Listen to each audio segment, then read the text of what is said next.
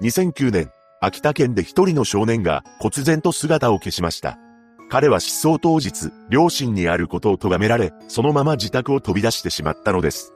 詳細を見ていきましょう。後に、謎の失踪を遂げることとなる少年、小牛健二君は、秋田県小勝郡小町に住んでいました。ここは、秋田県の南部に位置しており、周囲を山に囲まれていて、県内屈指の豪雪地帯だそうです。当時の人口は1万9000人ほどでした。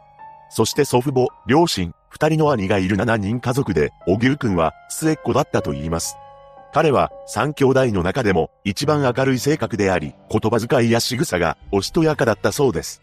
また、笑顔は女の子のように可愛らしかったそうで、飽きたなまりがなく、標準語で話す少年だったと言います。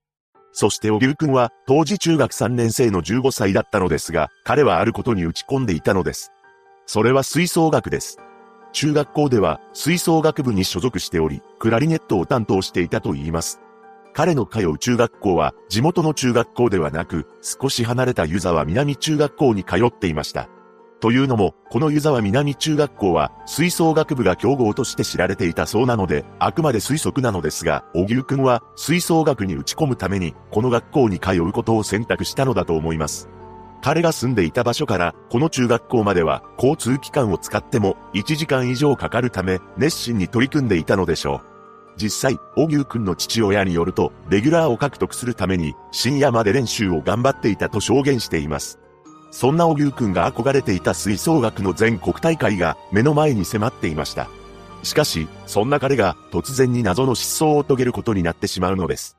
失踪当日となる2009年10月7日、水曜日、この日小牛くんは大事に貯めていた自分のお小遣いをはたいて、あるものを買いに行ったのです。それは、吹奏楽部で使う革靴でした。この革靴は大会に出場するためだったそうで、彼自ら3000円を出して購入しています。そして自宅に戻り、その靴を両親に見せたのですが、ここで小牛くんにとって思いもよらない事態に発展してしまうのです。この日の午後7時20分頃、彼が購入してきた靴を両親に見せたところ、そのデザインを咎められたそうなのです。つまり、自分が選んで買った革靴を両親に否定されたということになるのですが、なんと、その際に小牛くんは泣きじゃくってしまったというのです。この時の詳細なやりとりは公開されていないのですが、中学3年生の男子が泣きじゃくるという状況から察すると、小牛くんは相当溜め込んでいたものがあったのか、それとも自分が選んだ革靴が両親に認められずに思いが爆発してしまったのか、かなり感情が高ぶっていたことが想像できます。そして同日の午後7時半、小牛くんは家族に何も言わずに自宅を飛び出してしまったのです。まだ夕飯前だったため、お腹も空かせていたと思われますが、父親はこの時のことを煙のごとく消え去ったと話しています。そしていくら時間が経っても息子が帰ってこないことから心配した両親が翌日の10月8日に警察署に駆け込み捜索願いを提出しました。しかし、小牛くんが帰ってくることはなく、11月上旬には全国の警察署に手配したそうなのですが、有力な情報は全く出てこないのです。秋田県警以外にも手配していることから、警察は彼が県をまたいだ可能性もあると思い、捜査の範囲を拡大していたのだろうと思われます。そして11月15日には、両親が次のようにコメントを発表しました。手がかりがないため、広く広報して探してほしい。そうして公開捜査をすることになり、後にテレビの番組でも特集が組まれています。ここで、小牛くんの情報を一度整理してみていきます。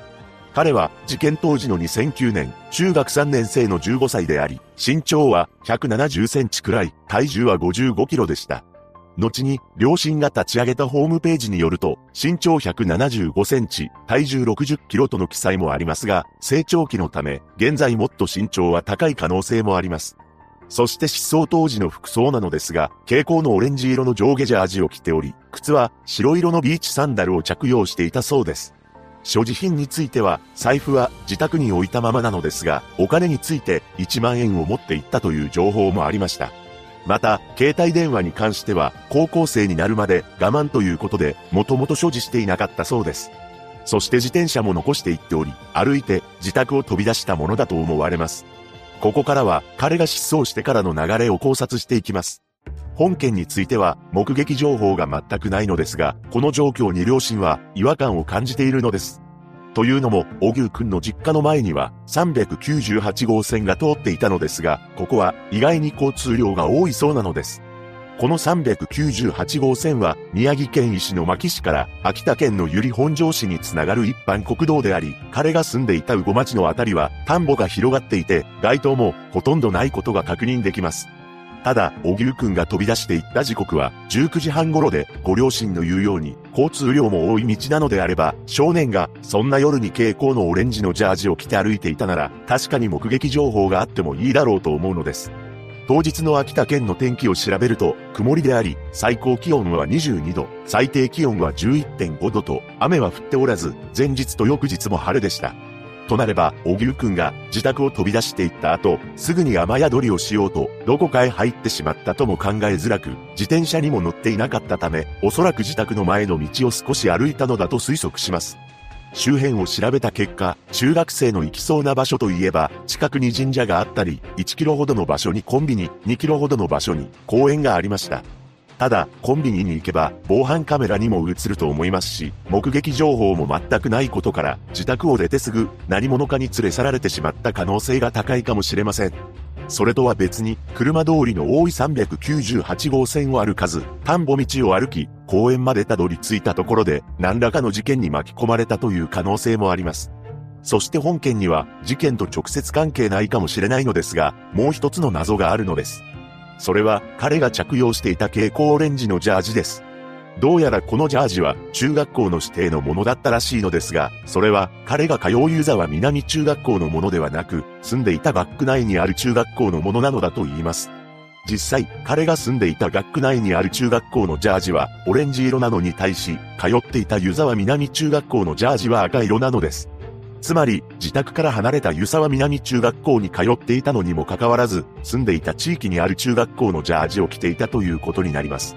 これは単純に、最初は地元の中学校に通っていましたが、途中で吹奏楽の強豪校に転校し、そのまま以前の学校のジャージを着ていたとも推測ができます。しかし、彼が両親と革靴について口論した際に泣きじゃくっていたという事実から、もしかすると日頃から何かに悩んでいたのではないかとも考察ができるのです。完全な憶測にはなるのですが、例えば彼の言葉遣いや仕草がおしとやかで、秋田なまりはなく標準語だったという情報があることから、それらを同級生にからかわれており、それが原因で地元の中学校が嫌になり、少し離れた湯沢南中学校に転校したとも考えられます。そして新しい学校で出会ったのが吹奏楽であり、彼はそこに居場所を見つけたのです。さらに、憧れていた全国大会に出場するチャンスがあることから、自分で貯めた3000円で、一番いいと思った革靴を購入し、両親にそれを咎められたことで、自分の居場所を全て否定された気がし、ついには泣きじゃくってしまったのかもしれません。本件は詳しい情報が少ないため、これは全て推測になってしまうのですが、どうにも彼が泣きじゃくっていたという状況が気になります。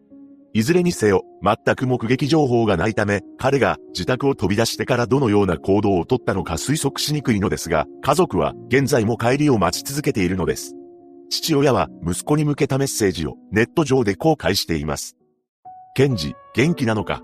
何も心配しなくて大丈夫だから連絡をください。ずっと待っている。父より。小牛健二さんが無事にご家族と再会できることを祈るばかりです。